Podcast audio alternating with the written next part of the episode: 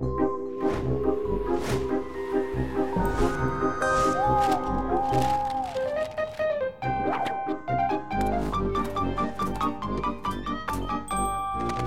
Wegscheider. Da scheiden sich nicht nur die Wege, sondern auch die Geister. Auch in dieser Woche tobt in der Ukraine ein furchtbarer Krieg, bei dem von Tag zu Tag deutlicher wird, dass parallel zum Einsatz tödlicher Waffen auch ein heftiger Propagandakrieg geführt wird. Und während quer durch die Gesellschaft Einigkeit bei der Verurteilung dieses Kriegshorrors herrscht, gehen die Meinungen über die Ursachen und insbesondere das Vorgehen von USA, EU und NATO-Staaten schon wieder auseinander. Insbesondere die gleichgerichtete Berichterstattung darüber hat schon nach wenigen Tagen zu einer Lagerbildung geführt. Es gibt ein Lager, das die Schwarz-Weiß-Berichterstattung des Mainstreams vorbehaltlos für bare Münze hält und nacherzählt. Und ein Lager kritischer Bürger, die die Dinge differenzierter sehen, hinterfragen und jede Meldung auf ihren Propagandagehalt prüfen. Für diese kritische Haltung werden sie vom ersten Lager heftig angegriffen. Wie schon bei Corona erlaubt die Cancel Culture der Guten auch beim Ukraine-Krieg keine andere Meinung. Weil das Leuten wie dem Till und mir aber herzlich egal ist, leisten wir uns trotzdem den Luxus einer eigenen Meinung und beobachten im Lager der Guten teilweise recht seltsame Entwicklungen. Wenn man im Lager der Guten ist, sind natürlich alle Aussagen und Handlungen ebenso gut. Im Namen der guten Sache sind etwa auch Kriegstreiberei und Waffenlieferungen sozusagen moralische Pflicht.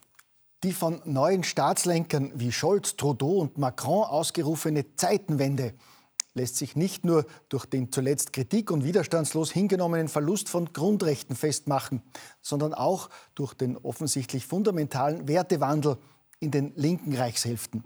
Galt der Ruf nach militärischer Aufrüstung und Waffenlieferungen in Krisengebiete jahrzehntelang als verpönt und absolutes No-Go, stehen jetzt plötzlich die Grünen und sogar die Kirchen an vorderster Front der Guten, wenn es darum geht, sich mit Forderungen nach Waffenlieferungen ins Kriegsgebiet zu übertrumpfen.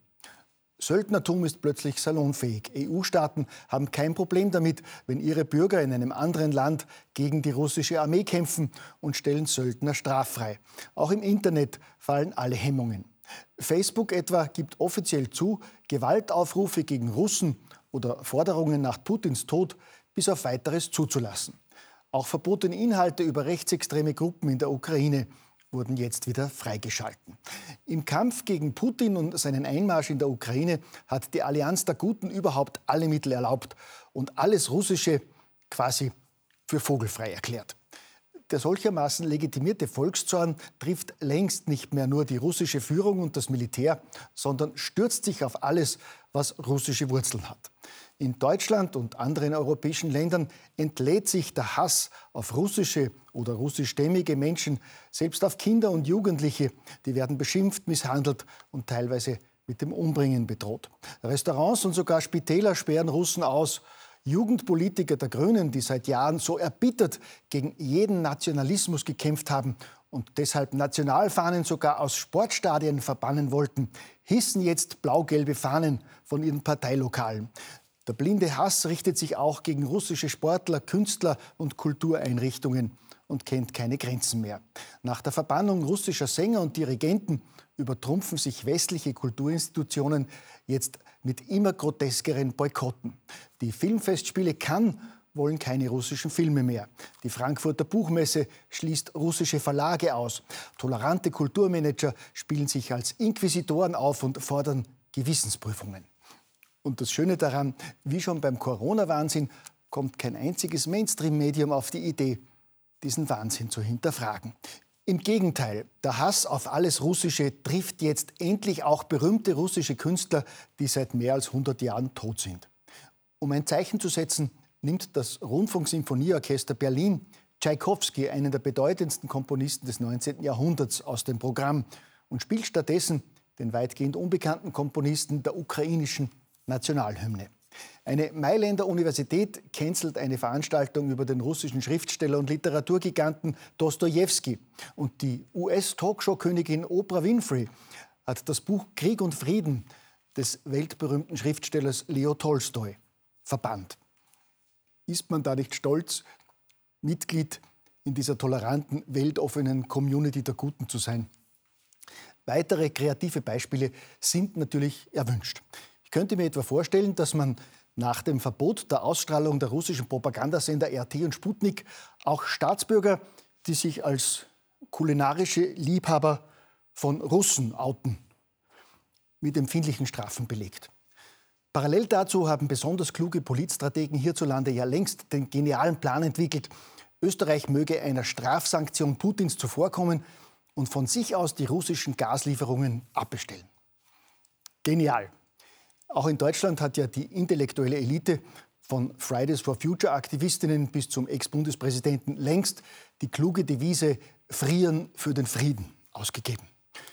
Und wichtig ist, dass wir über unsere Medienpartner vor allem das Narrativ aufrechterhalten, dass für die Preisexplosion bei Gas, Benzin und Diesel jedenfalls auch nur die Russen schuld sind.